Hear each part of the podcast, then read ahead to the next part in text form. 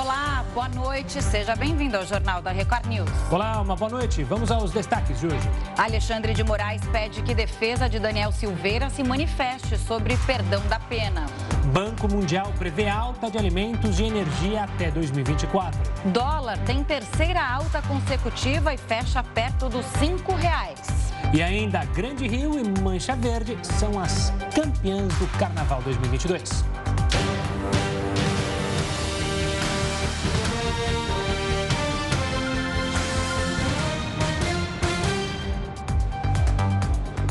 O ministro Alexandre de Moraes pediu explicações à defesa do deputado federal Daniel Silveira. Quem atualiza as informações direto de Brasília é a repórter Narla Aguiar. Narla, ótima noite para você. Outros ministros do STF também abordaram esse assunto, né?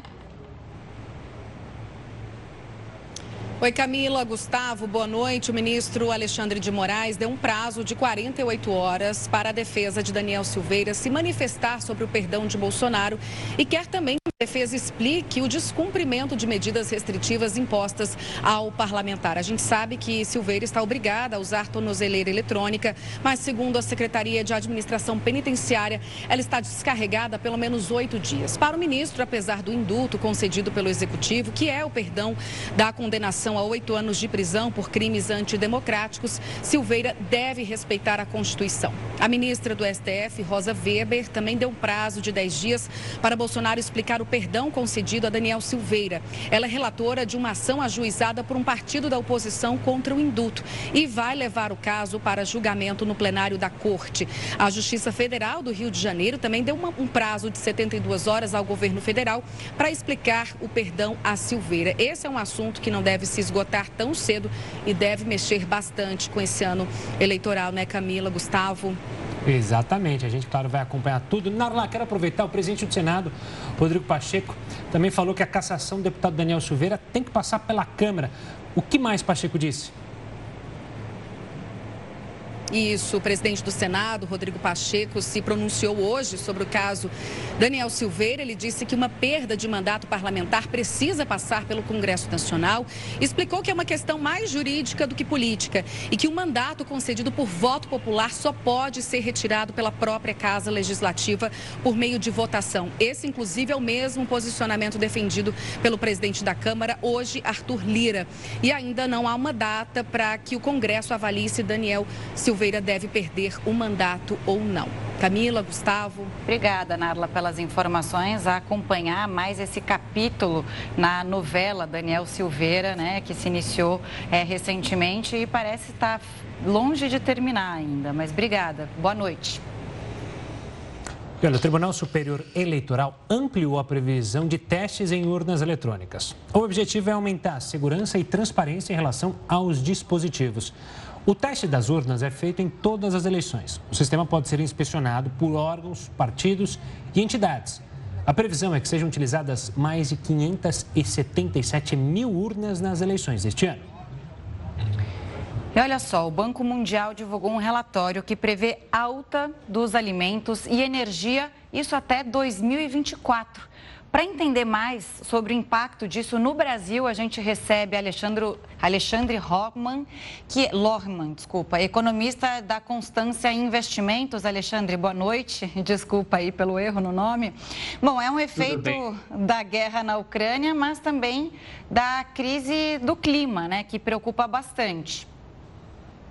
É, boa noite a, a todos. Né? O, o, o, relatório do Banco Mundial é bem preocupante, porque ele desenha um cenário muito ruim para as matérias-primas, tanto para esse ano que para 2023.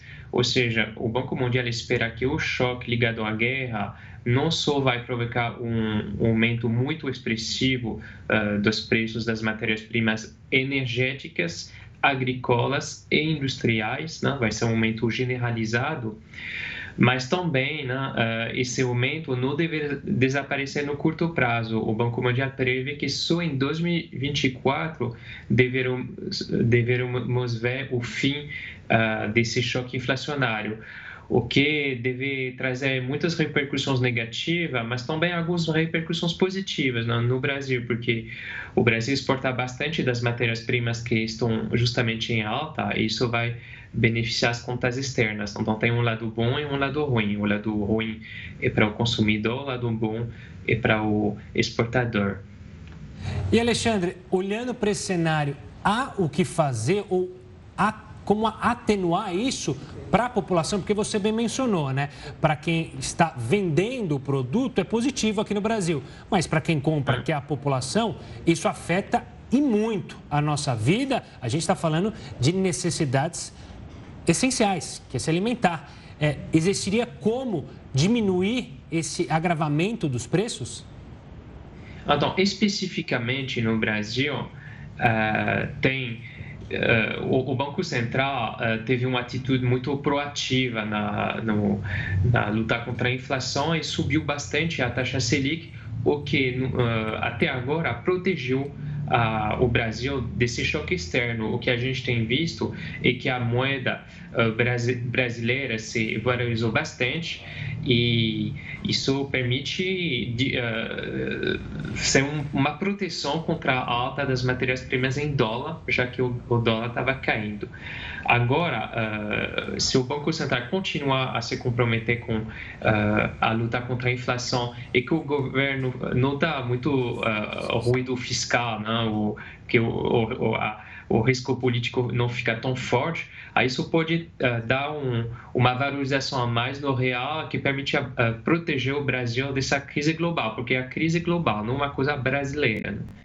Uh, talvez um, um, ponto que você mencionou que, que vale a, a, pena se preocupar bastante é a coisa climática, porque quando esse relatório do Banco Mundial foi escrito, Uh, ele não incorporava as projeções mais recentes, né, que foram divulgadas há poucos dias sobre Laninha. Uh, Laninha, que é um fenômeno uh, do, do, clima que, que puxou bastante a, a inflação da, da, da, alimentação em 2020 e em 2021, uh, e agora pode se repetir até o fim de 2022, o que vai pressionar os alimentos além do que é previsto no relatório do Banco Mundial. Então, não é muito uma boa notícia.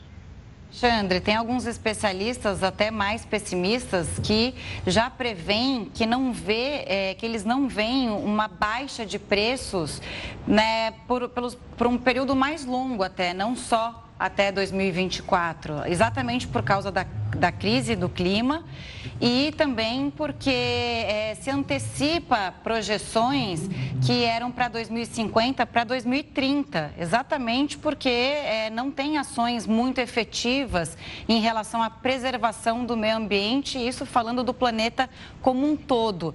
Agora, é, se o preço não cair, o problema é que a fome vai se agravar e muito. É, você faz parte desse desses economistas também que fazem essa projeção mais pessimista de que os preços dos alimentos não devem cair num médio prazo? Né? A gente pode falar de um médio prazo ou na próxima década? É, se eu concordo que uh, bom, tem, tem a crise agora, que vai durar poucos anos, uma crise muito forte, um, mas depois não se espera, né, assim que você falou, uma queda tão pronunciada dos alimentos, porque num, numa situação né, de, de aquecimento global que pode prejudicar a produtividade né, da, uh, das lavouras, sim, sempre vai ter uma, um, um, quadro de deterioração dos preços. Então, eu concordo com essa análise que uh, o, o, clima vai impactar a inflação e vai tornar ainda mais problemático uh, os assuntos ligados à fome e pobreza. Alexandre, muitos economistas também citam que esse cenário atual, com o preço dos alimentos alto, o preço das commodities em geral muito alto, os combustíveis também sofrendo com, a, com o reflexo da guerra na Ucrânia e as instabilidades envolvendo russos e europeus. Você vai criar um, um cenário de estagflação. Eu queria que você falasse sobre isso. De fato, isso deve ocorrer nas principais economias do mundo ou tem alguma economia do mundo que pode se sobressair em meio a esse cenário que a gente está acompanhando? Então, o que você uh, está vendo agora é que a inflação é generalizada e todos os, os, os governos estão com, com problemas porque dessa inflação muito alta que prejudica a atividade econômica. Então, os bancos centrais vão começar a subir juros. Já começou nos Estados Unidos, mas a alta dos juros uh, lá vai se intensificar e isso vai puxar uh, a economia, não, talvez não para uma recessão, mas vai, desacelerar de maneira muito forte a atividade econômica. Uh, na, na, na, Europa vai ser a mesma coisa. Uh, na Europa também tem o assunto né, da guerra e do, dos problemas de energia que pode prejudicar ainda mais a atividade. Mas sim, eu vejo uma desaceleração da, da, economia global por causa desse, dessa alta de preço tanto porque o consumidor deixa de consumir, uh, perde em, em, poder de compra, é, mas tanto pelo fato que uh, as políticas monetárias vão ser menos uh, expansionistas, que foi o caso durante a crise do Covid, mas também no, no, nas décadas anteriores, né, no, nos Estados Unidos e na Europa. E aí o que acontece? Qual o efeito disso, né? Do mundo não ter uma política é, econômica tão expansionista? O que, acontece? Consumo cai e se controla, em parte, esse problema de alta de preços que a gente vê na maior parte do mundo, exatamente por causa da Covid-19? É, é, exato. O, o fato de subir o juro uh, faz que as pessoas consumem menos e isso gera menos inflação uh, por, por coisa, porque a demanda está uh, tá reprimida. Isso ajuda a diminuir a inflação, mas isso se faz a custo de uma desaceleração forte do consumo e do investimento. Alexandre, por falar em investimento, vocês mencionaram, a Camila mencionou a, a, a questão climática que a gente sofre como o mundo todo. E muito se fala sobre a questão de é, energias renováveis. Essa crise no mundo, essa, esse problema de preço, pode afetar o investimento que países prometiam em energias renováveis, em energias verde, verdes, ou isso pode acelerar o investimento nessa área, pelo menos? Ah, claro, de, de, uh, com certeza de, deve impulsionar o investimento em energias renováveis, porque a gente está vendo que o, o, o, custo da energia uh, do, do, gás natural, do petróleo, está ficando muito alto. Isso tende a abrir novas oportunidades para para as energias renováveis ou energia nuclear. Bom, falando um pouco da guerra na Ucrânia, né, a gente é, pode falar é, justamente dos grãos porque um dos maiores produtores, a gente sabe, são Ucrânia e Rússia, né? Até o nosso enviado especial trouxe, a gente fez uma live no Jornal da Record, é, nas redes sociais é, aqui da casa, e aí a gente estava falando sobre é, como as plantações também foram atingidas pelos bombardeios e por, pela crise por lá, ou seja, a produção desse, dos grãos e principalmente trigo vai ser bem afetada. O que esperar também em relação ao preço de grãos especificamente e como suprir a necessidade mundial hoje é, de uma commodity como essa? Então, o, o, o, Banco Mundial previu uma alta de até 40% né, no, no preço do, do trigo uh, esse ano. Uh, o, o problema que é, é, que a alta vai ser generalizado, ou seja, por exemplo, você tem um problema desses, uh, desse, desse produtor na Rússia e Ucrânia de trigo, mas a alta não vai uh, só ser localizada por causa desse problema, porque se você tem uma alta do gás, você tem uma alta dos fertilizantes e também uma alta do petróleo, geral uma alta da gasolina, todos esses uh, esse, esses entrantes na, na produção né, que vão fazer que mesmo o preço do soja, do milho, ou do, de outras matérias-primas uh, agrícolas vai, vai ficar muito mais uh, caro. Então, finalmente, tudo está subindo ao mesmo tempo. Né? Uh, e tem, tem uma questão sobre o uso dos estoques mundiais de, de Uh, de, de, comida, porque tem estoque né, de, de matérias-primas energéticas petróleo e de matérias-primas uh, agrícolas.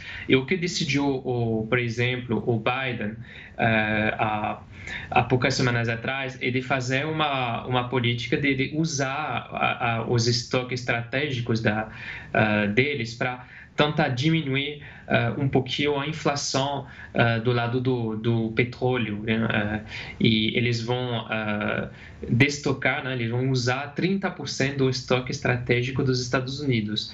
Também, né, talvez, pode ter uma atitude semelhante do, do, no caso dos grãos, mas até agora não tem decisão, decisão né, nesse sentido.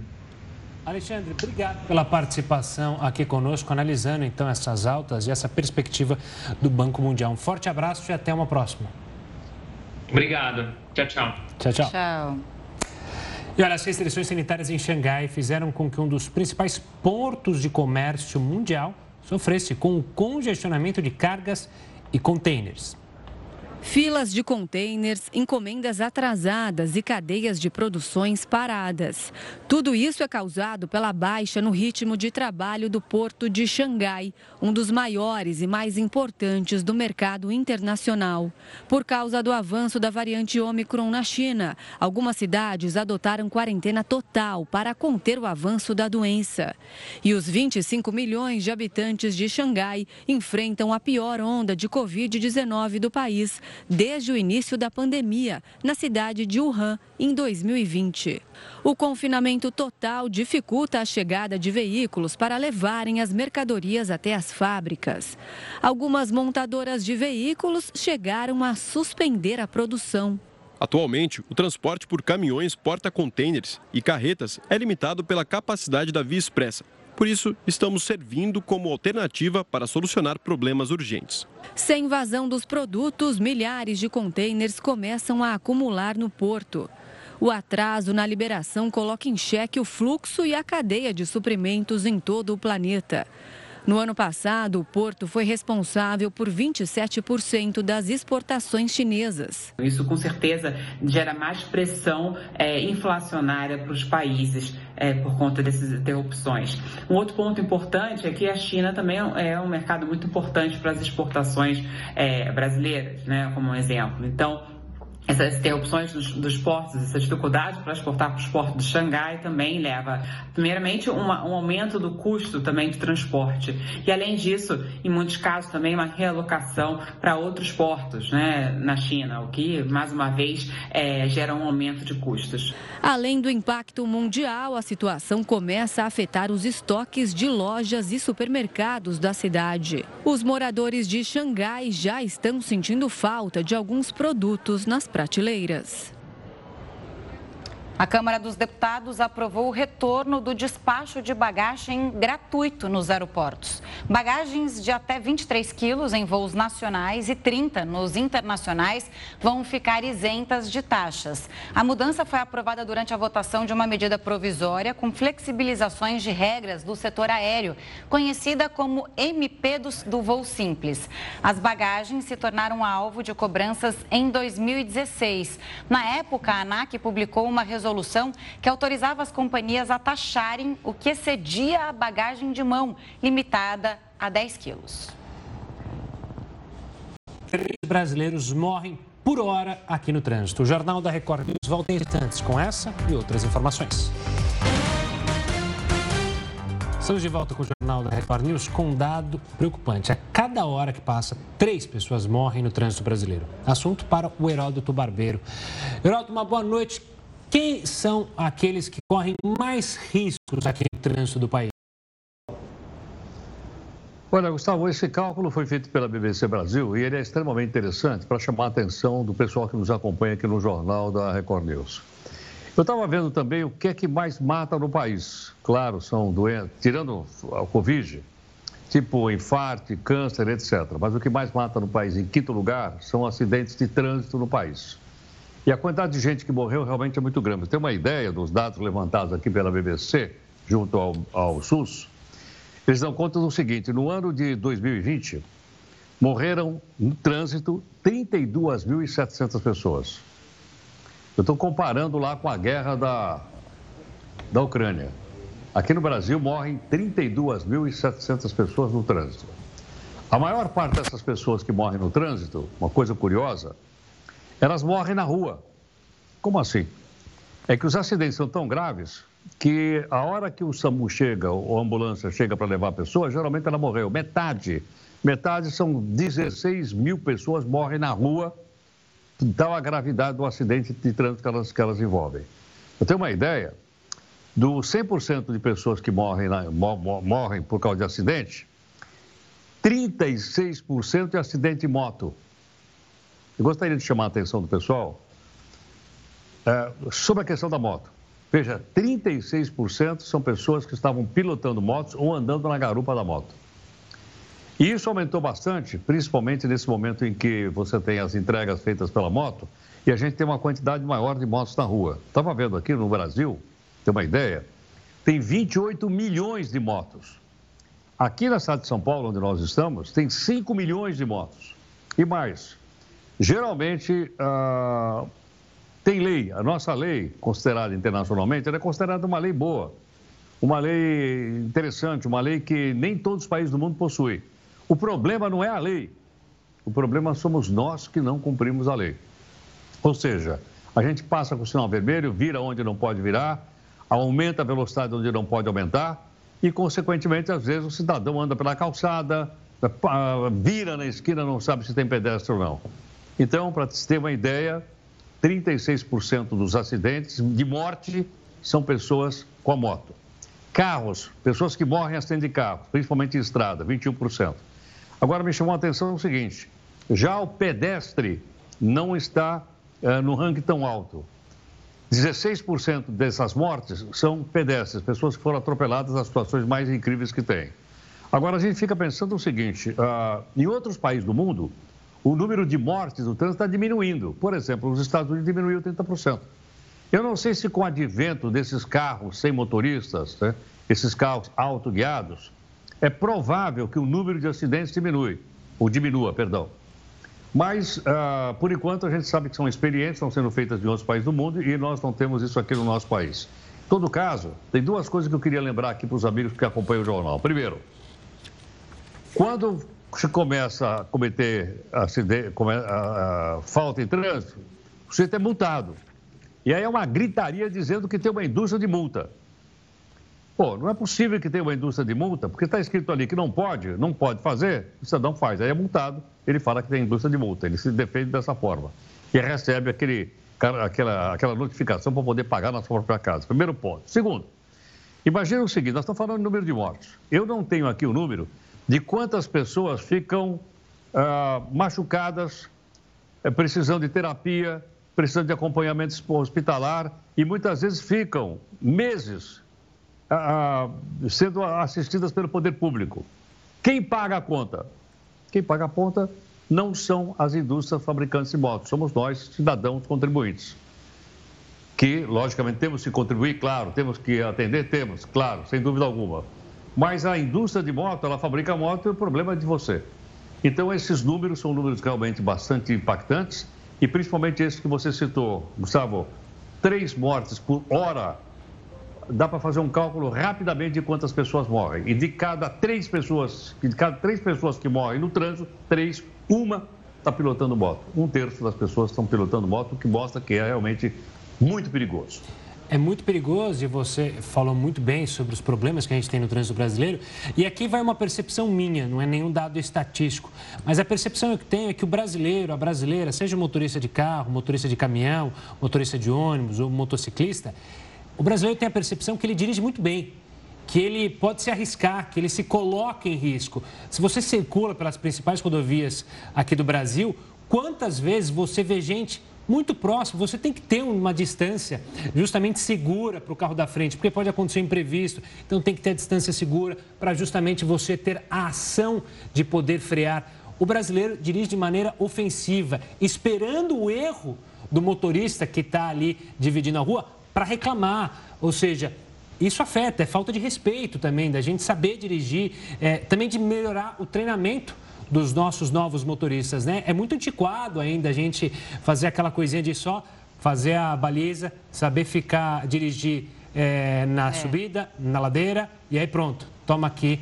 uma carteira de motorista e vai rodar pelo país. É, é algo para se pensar, para analisar esses números que você trouxe, são muito impactantes, Heroto. Eu concordo com vocês Agora... dois e acho também que o motorista brasileiro ele se sente impune, né, as, as, a, a legislação e as regras, né, quando é realmente isso que acontece, quando é multado reclama e tem uma coisa, não é só o motorista que é imprudente, a gente vê muitos casos de atropelamentos porque o próprio pedestre é imprudente. E essa história também com o celular piorou muito, né? A gente sabe que tem alguns riscos, mas tem bebida alcoólica, tem é, a, a, velocidade alta acima da, da velocidade permitida.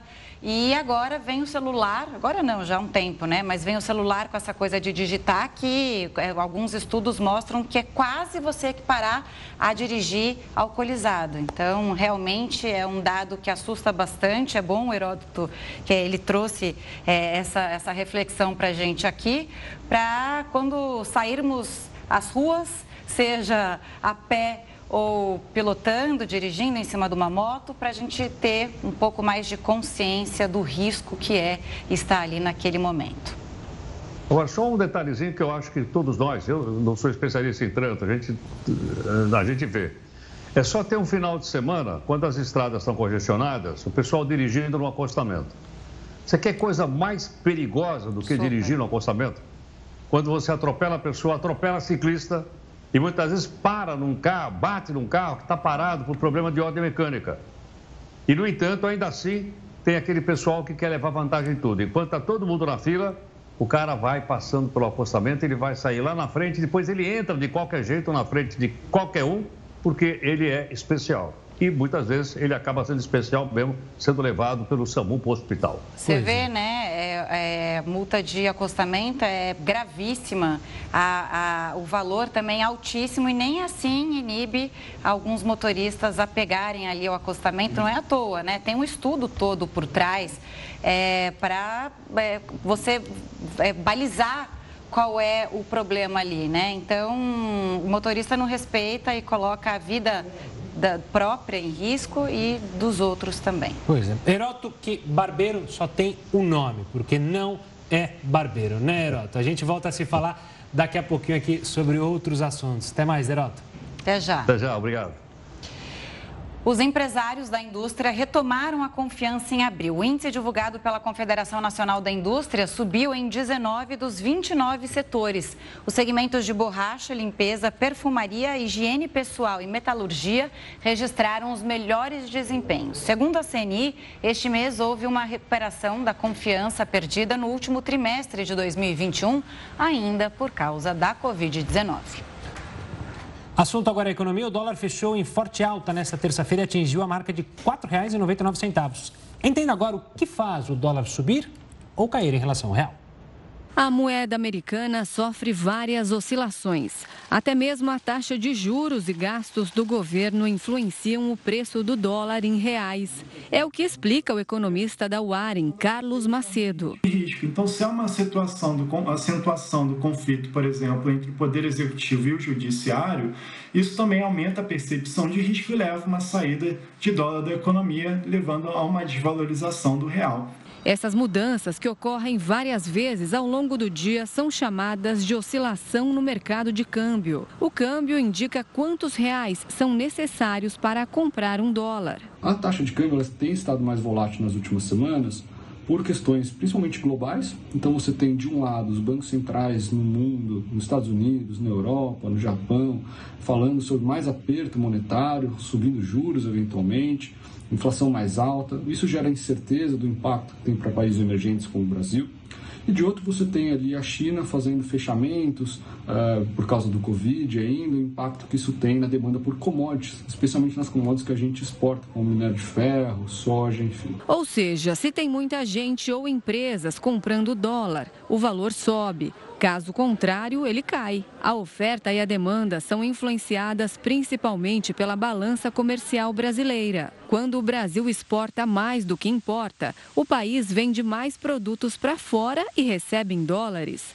Automaticamente, a tendência é que o preço caia. A gente exporta, por exemplo, muita, muita soja.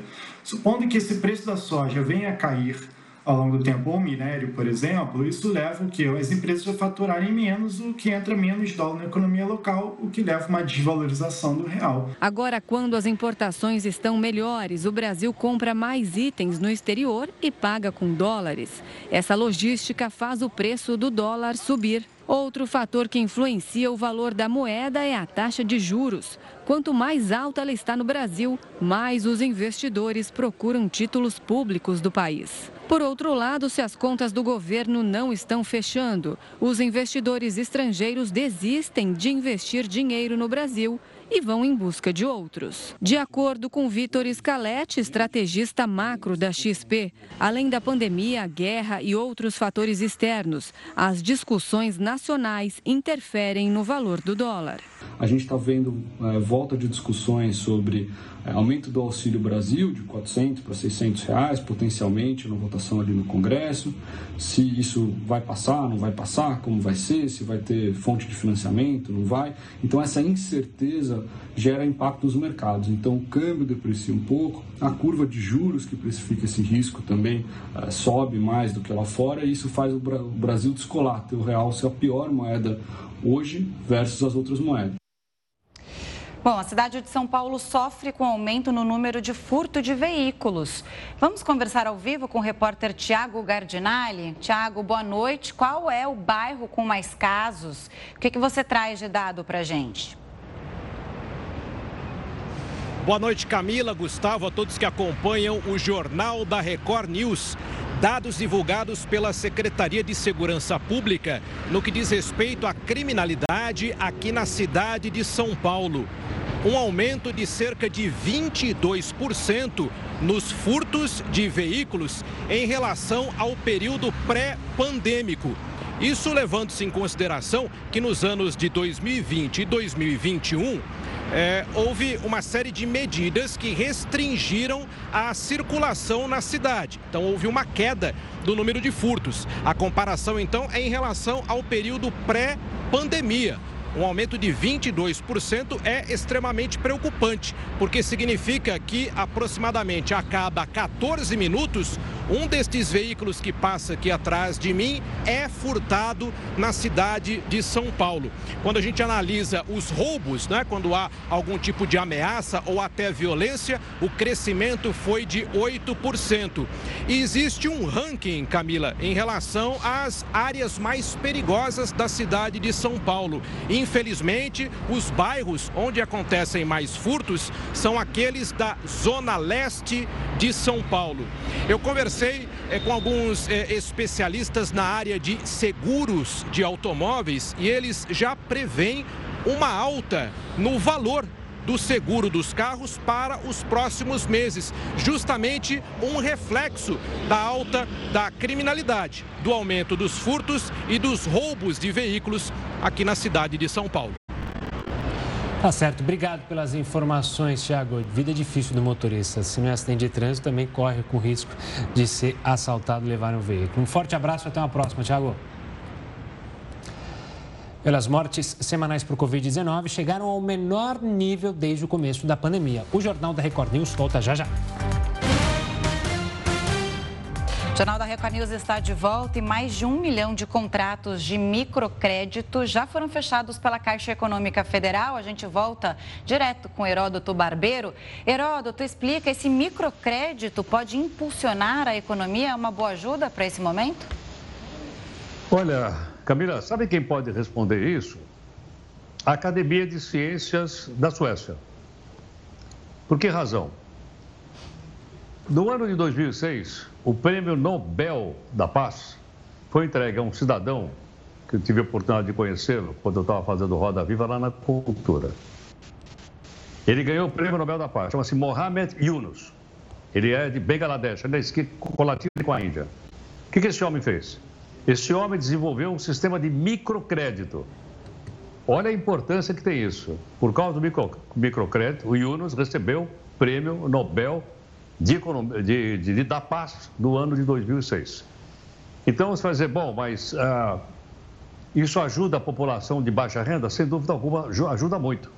Tanto que em vários lugares do mundo existe o microcrédito. No Brasil, ele teve no passado, depois subiu, agora voltou porque a Caixa Federal ela abriu novamente uma, uma possibilidade das pessoas recorrerem a um microcrédito. Daí esse número extraordinário, mais de um milhão de pessoas pediram o microcrédito. Agora pergunta o seguinte, mas quanto é que... Quanto, eu estou com a ficha suja. Se eu estou com a ficha suja e vou no banco aqui da esquina, o cara não me deixa nem entrar no banco, quanto mais pedir empréstimo. Agora, no caso do microcrédito, mesmo que a pessoa está com a ficha suja, né, tem alguma pendência, ela consegue o microcrédito. Mas quanto é que é?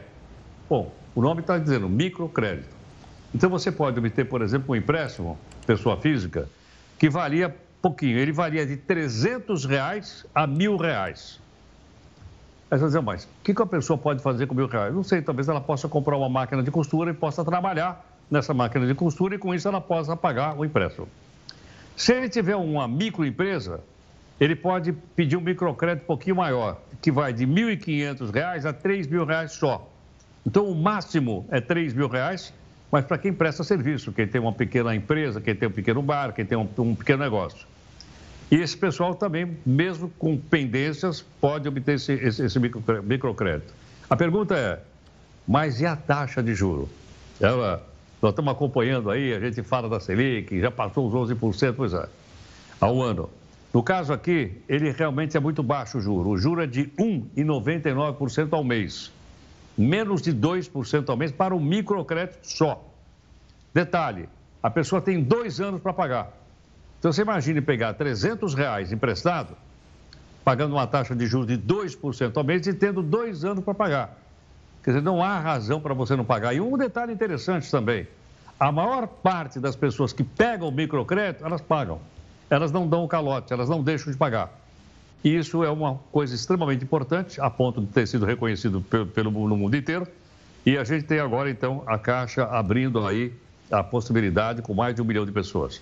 Agora, microcrédito, Camila, é uma coisa. Hum. Pedir dinheiro emprestado é outra coisa. Por falar nisso, me devolve aqueles 300 que eu te emprestei na semana passada. Tá bom. Vou tentar tirar, então, sacar ou você prefere um Pix? O Heródoto não tem Pix, né? Por isso que ele tá. É. Quero ver se ele vai ter que baixar o Pix pra, pra Camila pagar. Ela falou que Pode só ser em café? Posso pagar em café? Na maquiagem junto? Quando você chega, a gente pode se pagar, encontra? Pode, pode, podemos. Vamos, então, vamos combinar, vamos combinar. Até porque o café tá caro, hein? É, exatamente. Assim, três doses já, já pago isso aí. Heródoto, a gente se vê amanhã, combinado? Um abraço, gente. Obrigado. Um beijo grande, mestre. Tchau, tchau. Tchau, querido. Obrigado. E olha, a Organização Mundial da Saúde afirmou que o número de mortes semanais causados, causado pela Covid-19 é o menor desde o início da pandemia. A OMS registrou 15 mil mortes em todo o mundo na última semana. Os números são os menores desde março de 2020. Mesmo com uma tendência de queda mundial nos óbitos, o diretor-geral, Tedros Adhanom, pediu cautela e que a vigilância epidemiológica seja mantida. Outro fator que preocupa a OMS a redução de testagem em vários países. Isso porque a falta de informações sobre o vírus pode esconder ou dificultar a descoberta de novas variantes. A queda de casos e mortes relatadas no mundo continuam a diminuir, o que é muito encorajador e uma boa notícia. Outro fator preocupante gerado pela pandemia foi a interrupção em campanhas de imunização de outras doenças, como sarampo e poliomielite, Vários países enfrentam aumento de casos dessas doenças, antes controladas. Caso do Brasil. O diretor-geral destacou a importância da vacinação para salvar e prolongar vidas em todo o mundo. Essa semana é a Semana Mundial da Imunização, uma oportunidade para destacar o incrível poder das vacinas, não apenas para salvar vidas, mas, nas palavras do tema deste ano, oferecer a oportunidade de uma vida longa para todos, a pandemia causou graves interrupções nos programas de imunização de rotina, colocando em risco a vida de milhões de crianças e abrindo as portas para novos surtos de sarampo e poliomielite. O Unicef fez um alerta sobre a queda alarmante da vacinação infantil. Uma em cada quatro crianças não tem esquema vacinal completo no Caribe e América Latina. E para falar mais sobre isso, a gente vai conversar com a oficial de saúde do Unicef no Brasil, Stephanie Amaral. Boa noite, Stephanie. Obrigada é, por atender o Jornal da Record News. O que esse número significa exatamente? Boa noite, obrigada pelo convite para estar aqui.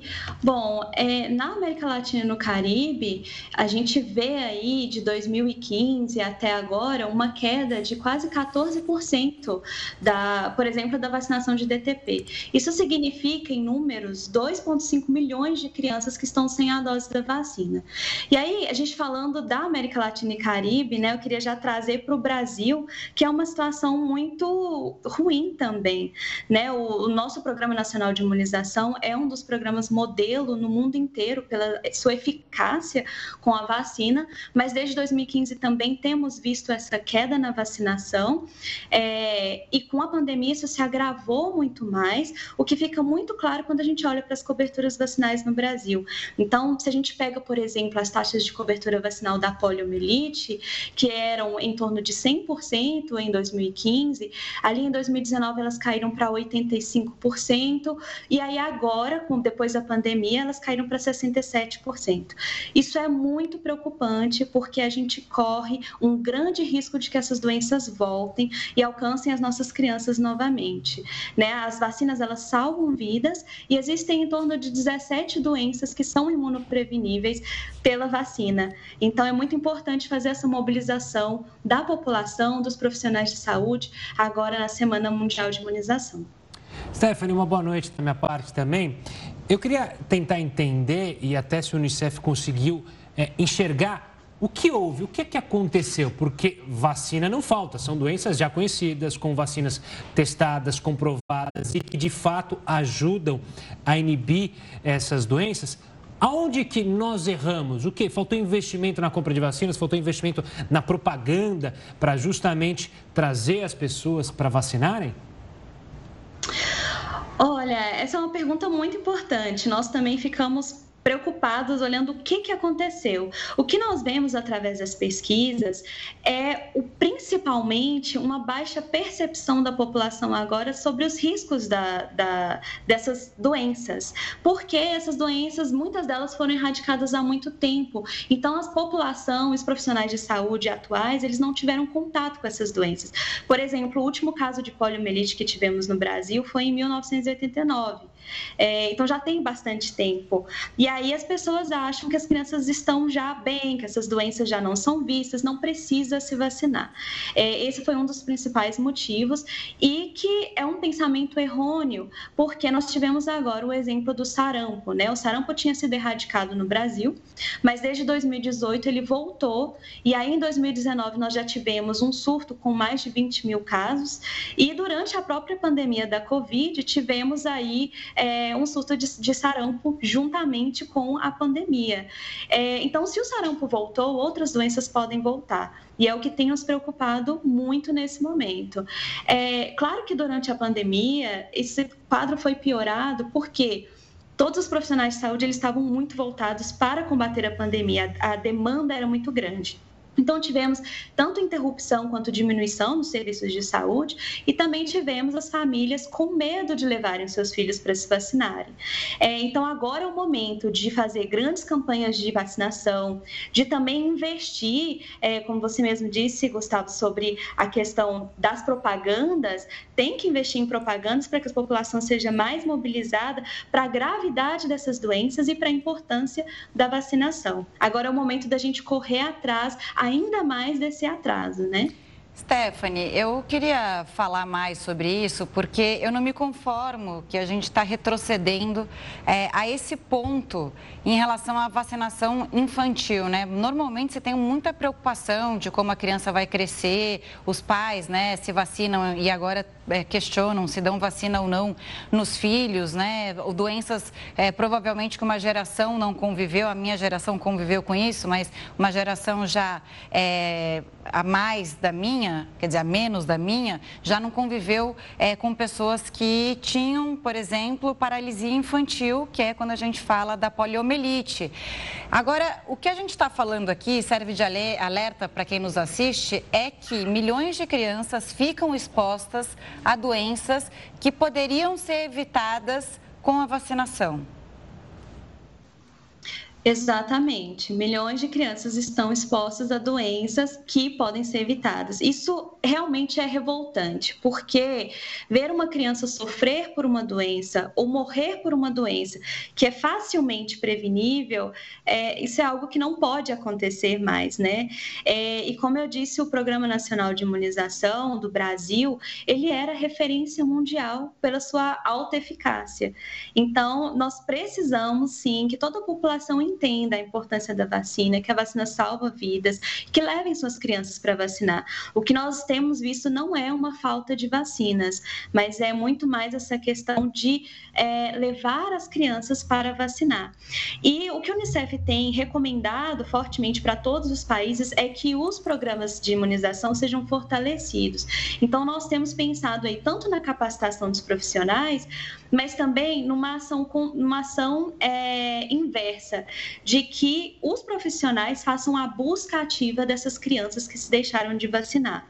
Né? Nós temos os agentes comunitários de saúde que vão até as casas das famílias. Então, a ideia é que agora a gente faça essa inversão, de que os profissionais vão até as casas, façam a busca ativa dessas crianças, entendam o porquê que elas não estão sendo vacinadas, né? Se for o caso apenas de que não levou para vacinar, que a criança já seja vacinada ali mesmo. É, ou então que sejam encontradas essas famílias que estão em situação de vulnerabilidade e não puderam vacinar por causa disso. Eu queria até apontar para isso, porque mesmo antes da pandemia, nós tivemos também é, alguns reportes de famílias que disseram que não levavam suas crianças para vacinar porque não tinham acesso ao transporte, porque tinham dificuldade, por exemplo, no caso de mães de solo, né, que são chefes de família, que não conseguiam levar suas crianças para vacinar. Então, é, com a pandemia, a gente viu também um aumento da vulnerabilidade dessas famílias, nós temos visto um aumento da fome, um aumento da pobreza, um aumento do preço de tudo, né? Então, é, é também um, um outro fator para que os profissionais vão fazer essa busca ativa para encontrar essas famílias que estão em situação de vulnerabilidade, para que a criança seja assistida não somente na sua vacinação, mas também em todos os outros aspectos de saúde, para que ela consiga crescer e se desenvolver é, de uma forma adequada. Stephanie, você mencionou, né? O Brasil o país, é um país muito heterogêneo, ou seja, você tem diferentes situações, até em cidades. Olhando para o país como um todo, é ainda mais gritante isso. Eu questiono isso porque, justamente, vocês perceberam no Unicef é, que há locais onde a situação é ainda pior, é, essa falta de vacinação atingiu o país como um todo ou há regiões ainda que se mantêm com um bom nível de vacinação? Olha, atingiu, atingiu o país como um todo, mas geralmente quando a gente olha para as regiões norte e nordeste, são as regiões que têm os piores índices de saúde em geral, e isso inclui a questão da vacinação também.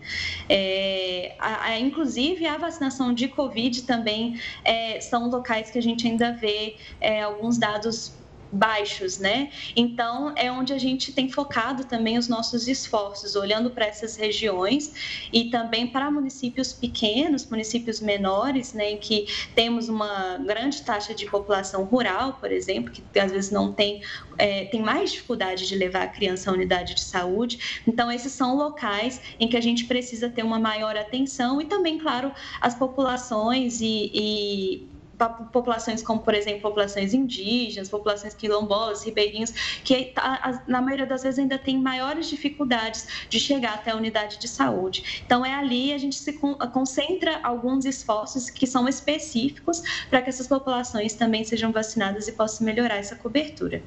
Tá certo, Stephanie. Obrigada por trazer esses dados, esse alerta aqui ao Jornal da Record News. Obrigada pela entrevista mais uma vez e até a próxima. Obrigada. E olha, a AgriShow mostra novidades e tendências para o agronegócio. Nossa equipe de reportagem acompanhou o segundo dia de evento. As novidades encantam e enchem os olhos dos visitantes de uma das maiores feiras agrícolas do mundo. Essa edição mostra o que tem de mais moderno para o agronegócio mundial. O segundo dia de AgriShow bateu recorde de movimento. Cerca de 45 mil visitantes estiveram aqui para conferir tudo que tem de novo, os lançamentos e as máquinas mais impressionantes do setor. E eu espero que todo mundo faça bastante negócio do agro, que é isso que leva o Brasil para frente. Eu vim mesmo para andar, para conhecer, principalmente depois de dois anos, que eu sei que tem novidades na feira. Autoridades e políticos também passaram pela AgriShow. O deputado federal Vinícius Poit comentou sobre o poder do agro brasileiro. Esse é o setor que não parou. Esse é o setor que trabalhou de sol a sol para levar comida na mesa dos brasileiros, inclusive na pandemia. Mas para o agro brasileiro não tem desafio que não é transponível. É o agro mais eficiente, a agricultura de precisão crescendo, exemplo para o mundo todo.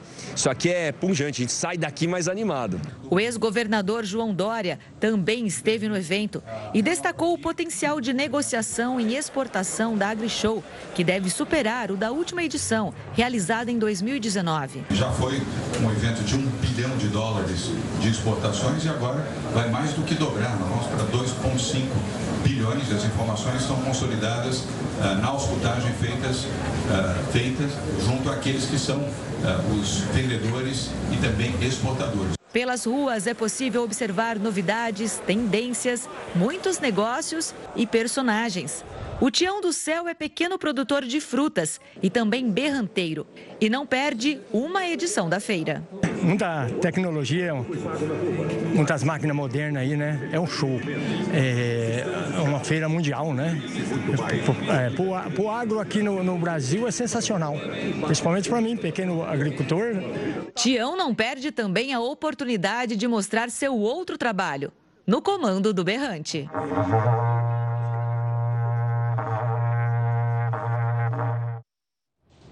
O Ministério das Comunicações aprovou um reajuste de 9,5% em alguns serviços prestados pelos Correios. Vão fazer parte desse aumento as tarifas de serviços postais e telegráficos nacionais e internacionais. Os valores de serviços de encomendas, como PAC e SEDEX, não serão reajustados. As novas tarifas passam a valer a partir da semana que vem. Depois de comprar o Twitter, o bilionário Elon Musk ainda não esclareceu como vai pagar. Será que precisa de microcrédito? O Jornal da Record News volta já já. Estamos de volta em depoimento à Polícia Federal. O ex-ministro da Educação, Milton Ribeiro, explicou o disparo acidental da arma que carregava no embarque do aeroporto de Brasília. Ele disse que tentava separar a arma do carregador dentro de uma pasta de documentos no guichê da companhia aérea. O ex-ministro tinha um guia, uma guia, na verdade, é, para o embarque com a arma, mas antes de ir ao check-in da empresa, deveria ter comparecido ao posto da Polícia Federal. Após os esclarecimentos, Milton Ribeiro foi liberado. E o ministro das Relações Exteriores da Rússia alertou sobre o risco sério dos confrontos na Ucrânia se converterem numa terceira guerra mundial. Sergei Lavrov acusou a OTAN de promover uma guerra por procuração, quando os oponentes se utilizam de terceiros para batalhar e, assim, não combater diretamente um com o outro. O diplomata ainda afirmou que o perigo de um conflito nuclear é real e não deve ser subestimado. Já o Ministério da Defesa da Alemanha informou que entregará blindados com canhões antiaéreos à Ucrânia. A decisão marca uma mudança no envolvimento de Berlim na guerra. Até então, país, que é dependente do gás e petróleo russos, resistia em enviar armamento pesado aos ucranianos. Ainda nessa terça-feira, após conversas com o secretário-geral da ONU, Antônio Guterres, Lavrov criticou o envio de armamento ao governo ucraniano por parte do Ocidente. Segundo ele, a atitude torna improvável que as negociações entre os lados em confronto tenham algum resultado. Guterres também pediu a criação de mais corredores humanitários para oferecer ajuda às áreas em conflito no território ucraniano e disse que os relatos de violações dos direitos humanos e de possíveis crimes de guerra devem ser investigados. O secretário-geral afirmou entender as queixas da Rússia em relação ao país vizinho, mas ressaltou que elas devem ser resolvidas com base na Carta das Nações Unidas e na Corte Internacional de Justiça. O chefe da ONU se encontrou com o presidente russo Vladimir Putin. Na ocasião, o líder russo destacou que as negociações com a Ucrânia mudaram drasticamente após as acusações de crimes de guerra em Bucha. Apesar disso, ele demonstrou certa esperança quanto às conversas recentes entre os países. Na reunião, também foi discutida a retirada de civis presos em uma siderúrgica em Mariupol. Um comunicado divulgado pela ONU após conversas indica que Putin concordou, em princípio, com a atuação das Nações Unidas na retirada dos ucranianos da fábrica. A Rússia vai cortar o fornecimento de gás para a Polônia e a Bulgária. O anúncio foi feito depois do anúncio de novas sanções. Os dois países são os primeiros da Europa a terem o abastecimento cortado pelo governo de Putin desde o início da guerra na Ucrânia. A Rússia é o maior fornecedor de gás da Europa. Já a Polônia se tornou um dos principais opositores de Putin no continente. O país faz fronteira com a Ucrânia e é um dos principais destinos dos refugiados do país. E a ONU alertou que 2 milhões de crianças correm o risco de morrer de fome na África. De acordo com o diretor regional do Programa Mundial de Alimentos, Michael Dunford, o número de pessoas que podem passar fome saltou de 14 para 20 milhões na região. Ele destacou que a principal causa para o aumento é a estiagem que atinge o Nordeste africano. A área compreende a Etiópia, a Somália e o Quênia. Após três estações chuvosas sem precipitação, estima-se que a região esteja no maior índice de seca dos últimos 40 anos. Esperamos a chegada da estação chuvosa deste ano. Já está atrasada. Estamos muito preocupados se for abaixo da média. Plantações e criações de gado ficaram devastadas diante da falta de chuvas. A seca crescente também levou famílias a deixarem a região em busca de condições melhores de sobrevivência.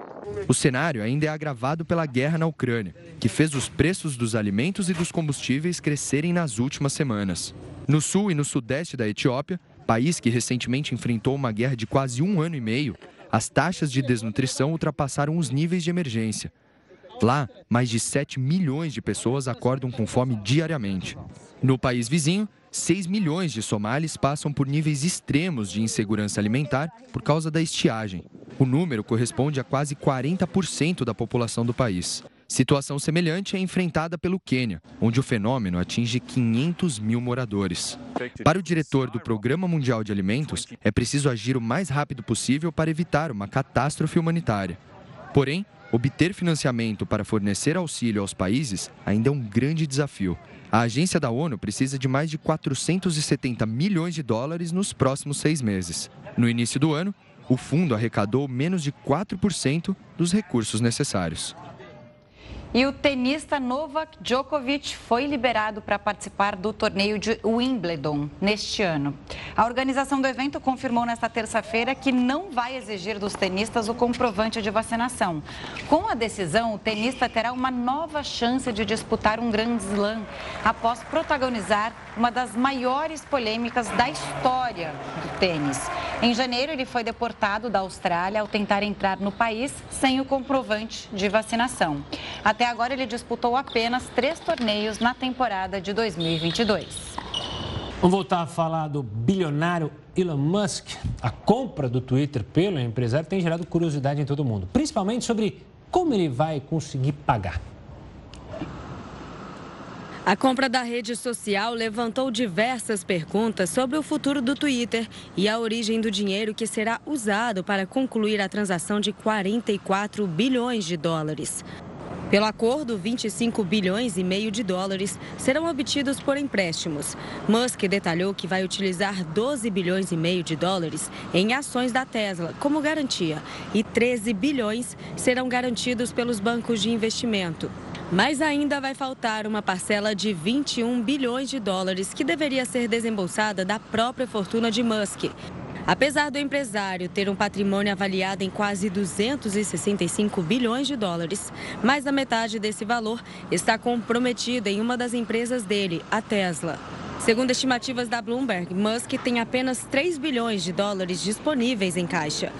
Uma opção era o empresário manter os acionistas para uma empresa de capital fechado.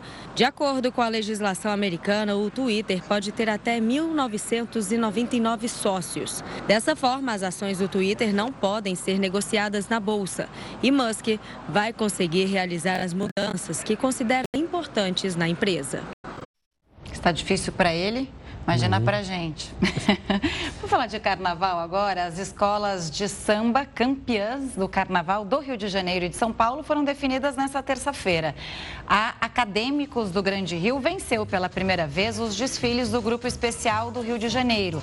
Ela já havia ganhado em 1992 a disputa no grupo de acesso. Já em São Paulo, a campeã foi a Mancha Verde. A escola venceu o Carnaval Paulista pela segunda vez. O primeiro título foi em 2019. Os desfiles desse ano foram adiados para o feriado de Tiradentes por causa do avanço da variante Omicron. E os palmeirenses aqui da redação estão pirando, estão comemorando até carnaval. e eu tenho que aguentar, né? Sofrendo com as provocações. Os caras estão ganhando até carnaval. Bicampeão. Né? É, o Palmeiras está numa fase boa, pois né? Pois é, até a torcida está ganhando o título. com isso, meu Corinthians é só aí. Vamos, vai, fé, fé que, fé. Vai, que vai, as coisas vão melhorar. O Jornal da Record News fica por aqui. Muito obrigada pela companhia. Tenha uma ótima noite. Fique agora com o News das 10 e a Renata Caetano. Tchau, tchau.